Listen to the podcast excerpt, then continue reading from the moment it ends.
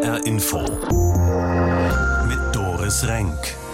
Ich grüße Sie. Wenn die Staatsanwaltschaft gegen Polizisten ermittelt, dann ist etwas von großer Tragweite passiert. Vor mehr als dreieinhalb Jahren sind Polizisten auf eine Chatgruppe von Kollegen gestoßen, eine Chatgruppe mit rassistischen Inhalten innerhalb der Frankfurter Polizei. Jetzt hat die Staatsanwaltschaft Anklage gegen die Mitglieder dieser Chatgruppe erhoben. Das sind drei Polizisten und eine Polizistin vom ersten Revier in der Frankfurter Innenstadt und die Lebensgefährtin eines der Polizisten. Was die eigenen Kollegen in der WhatsApp-Gruppe fanden, das war ziemlich erschreckend und ein Zufallsfund, denn sie sind darauf im Zusammenhang mit den Ermittlungen zur Drohmail-Schreiben-Serie NSU 2.0 gestoßen. Unsere HR-Gerichtsreporterin Heike Berufka kann uns da genaueres sagen. Heike, was wirft die Staatsanwaltschaft den Polizisten denn vor? Sehr viel. Also das Verwenden von Kennzeichen verfassungswidriger Organisationen, in dem Fall sind das Nazi-Embleme und irgendwelche Nazi-Zeichen wie Hitlerbildchen und ähnliches, Volksverhetzung, Gewaltdarstellung die Beschimpfung von religiösen oder weltanschaulichen Bekenntnissen. Also das ist so eine Art Beleidigung und der Besitz und die Verbreitung kinderpornografischer Schriften. Wow, und darüber haben sich die Teilnehmer dieser Gruppe ausgetauscht?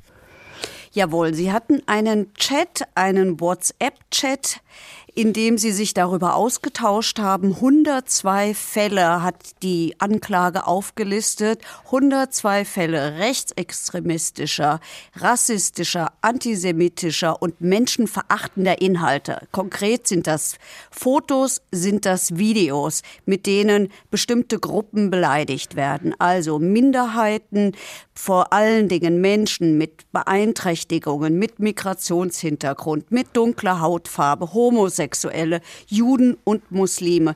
Das Ganze richtig heftig. Damals, als die Gruppe aufgeflogen ist, hat der Frankfurter Polizeipräsident sein Entsetzen zum Ausdruck gegeben. Ich würde mal sagen, da durfte er noch mit uns reden. Das hat er auch getan. Und es war klar, das ist richtig heftig, was da gefunden worden ist. Nun läuft ja zurzeit der Prozess gegen den mutmaßlichen Schreiber der Drohmail-Serie. Dieser Prozess wird vor dem Landgericht in Frankfurt verhandelt. Hat das irgendeinen Einfluss darauf? Das hat einen Einfluss darauf. Das hat deshalb einen Einfluss darauf, weil diese Beamten auch als Zeugen geladen sind. Deshalb, weil die Adresse der Frankfurter Rechtsanwältin Seda Bascha Yildiz, die das erste Drohschreiben und dann viele weitere erhalten hat, in jenem ersten Revier abgefragt worden ist. Und eine dieser Beamtin, über deren Zugang die Daten von ihr, sehr persönliche Daten, unter anderem das Geburtsdatum ihres Kindes, abgefragt worden sind, diese Beamtin gehört eben auch zu den Angeschuldigten, die jetzt angeklagt worden sind. Das heißt, die haben die Möglichkeit, jetzt die Aussage zu verweigern. Und ich gehe mal davon aus, das werden sie auch tun. Es hat ja schon immer die Vermutung gegeben, dass die Polizisten vom ersten Revier, die jetzt angeklagt sind, doch was mit dieser Drohschreibenserie zu tun haben. Ja, das sagt auch die Nebenklage, sprich die Rechtsanwältin Seda Bascha Yildiz beziehungsweise deren Anwältin, die sie im Prozess vertritt. Die hat in der Tat im NSU 2.0 Prozess einen Antrag gestellt, wonach sie gerne nachweisen möchte, dass einer dieser Beamten derjenige war, der möglicherweise das erste Drohschreiben abgeschickt hat und gar nicht der Angeklagte, der dort ist. Das heißt, es ist immer wieder die Rede davon, dass es Verbindungen geben muss zwischen den Polizisten des ersten Reviers und dem oder den Drohschreiben Verfassern. Und äh, ja, das hat ziemliche Auswirkungen auf diesen Prozess. Erst am Wochenende ist bekannt geworden, dass es einen rechten Chat von Polizisten der Darmstädter Polizei gab. Und diese Meldungen, die scheinen ja gar nicht aufzuhören. Hat die hessische Polizei nach wie vor ein Problem mit rechten Beamten?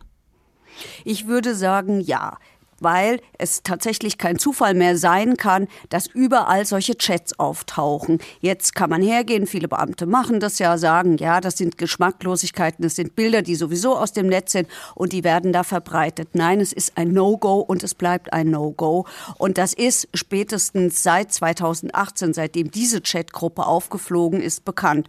Und mir scheint da tatsächlich ein strukturelles Problem dahinter zu stecken.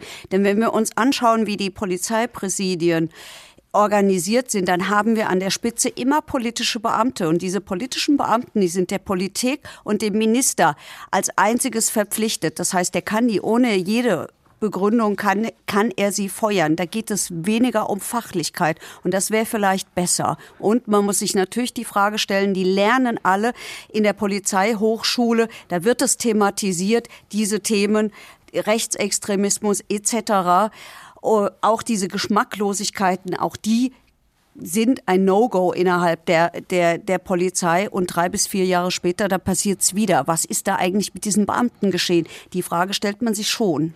Die Staatsanwaltschaft hat jetzt Anklage erhoben gegen die Mitglieder einer rechten Chatgruppe innerhalb der Frankfurter Polizei. Hintergrundinformationen waren das von unserer Gerichtsreporterin Heike Borufka. Vielen Dank.